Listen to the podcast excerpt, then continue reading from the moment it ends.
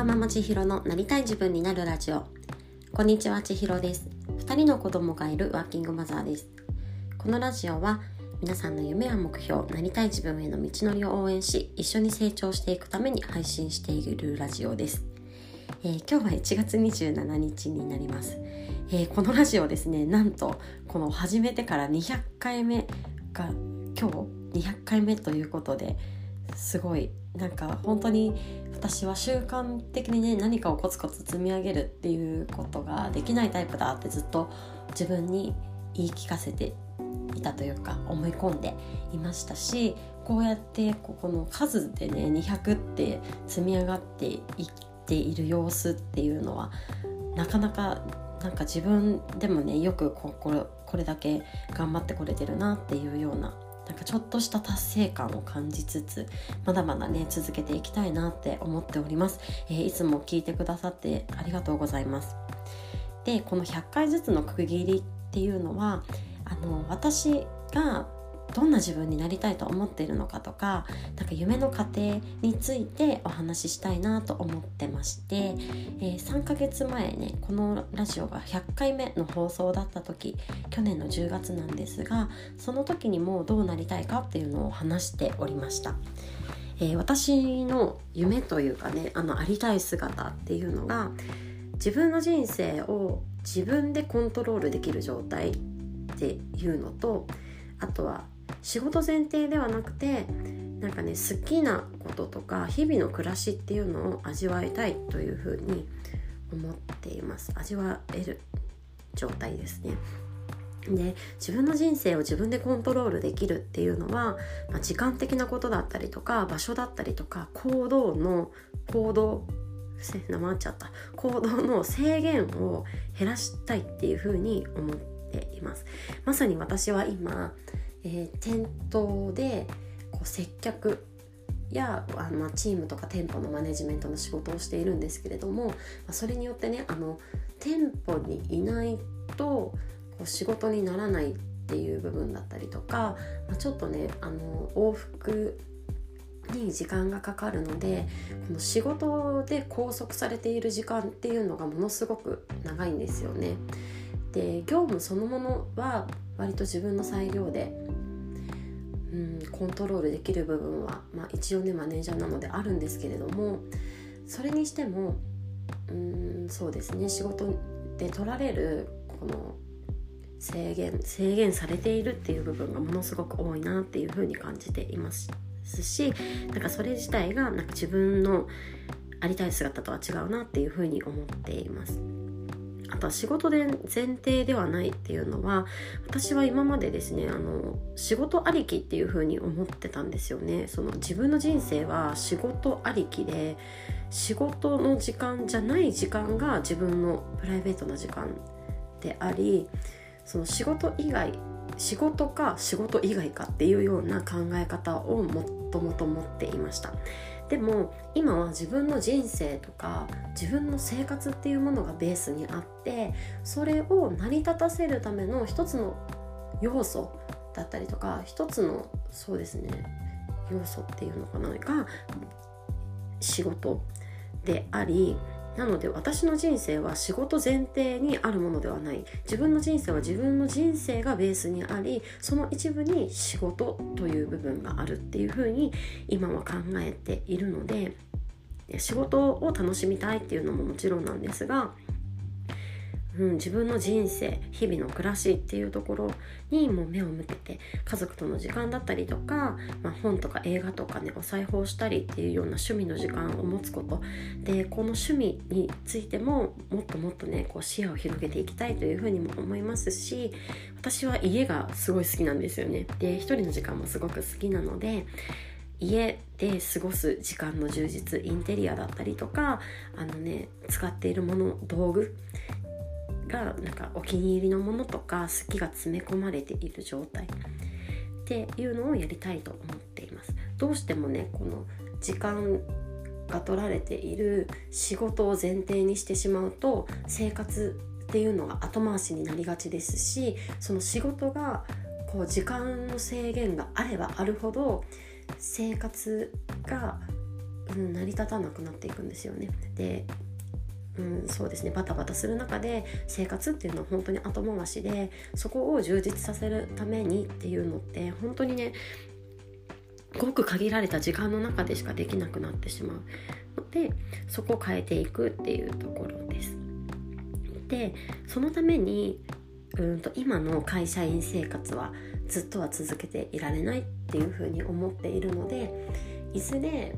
うん、なんかフリーランスだったりとか、まあ、自分自身でビジネスができる状態にしていくっていうのが私の今の大きな目標であり夢であります。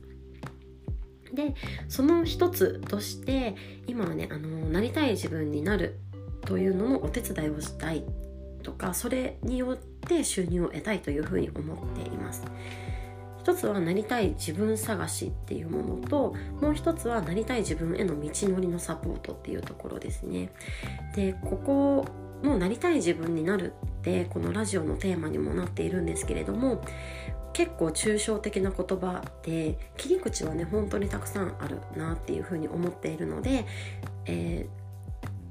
ー、ベースその自分迷子の状態だったりとかなんかね自分がどうしていきたいのかっていう自分の主体的な気持ちが分からなくて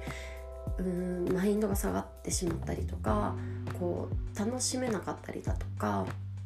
こう生きづらさを感じてしまったりだとかなんかねそういう人を減らしたいなっていうのがなんかね私のやりたいこととしてあります。で本当にこの自分が幸せになるためとか自分の理想を叶えるためのこうツールとか切り口って本当にたくさんあると思ってて例えばね手帳だったりとかコーチングだったりとかそういったものも自分の目標を叶えていくとか理想を叶えていく自分の人生を実現させていくためのものだと思いますしあと私が一つね大きく思うのは自分のことがわからない状態自分のことを知らない状態っていうのが本当にね生きづらい大きな要因だなっていうふうに思っていてなんかね私はこういう人なんですって明確に話せる人って少ないんじゃないかなっていうふうに思います。だからこそなんかね世の中にはたくさんこの自分の価値観を探るためのワークだったりとかこうなりたい自分とかやりたいこと探しのワークとかがたくさんあると思うんですけれども、まあ、私自身もこう結婚して妻になったり、まあ、子供ができて母親になったりそうやって自分にいろんな役割が増えていく中でなんかねどんどん自分が分からなくなってきました。特にこの女性は出産とかね子育てを通して大きく価値観が変わるかなっていうふうに思います。でそんな時にね世の中には本当に溢れるほど情報があってなんかねやったら良さそうなことがありすぎるんですよねだから自分がどうありたいかとか自分ってどういう人間なのかっていうのを差し置いてあれをやったら良さそうとかこれをやったら良さそうとかあれもいいなとかこれもいいなとかってたくさん目移りをして余計に自分が分からなくなるっていうのはよくあることなんじゃないかなというふうに思うのでなんかね自分って何なんだろうとかどうしたいんだろうっていうところからそのなりたい自分になるというサポートだったりとかねそういうお手伝いができればいいなというふうに思っています。なのでねまず自分を知るとかね自己理解っていうのが大事だなって思うんですよね。で前回100回目の放送でこのなりたい自分について語った時にはこのビジョンっていうのが作れたことがこの100回の時点で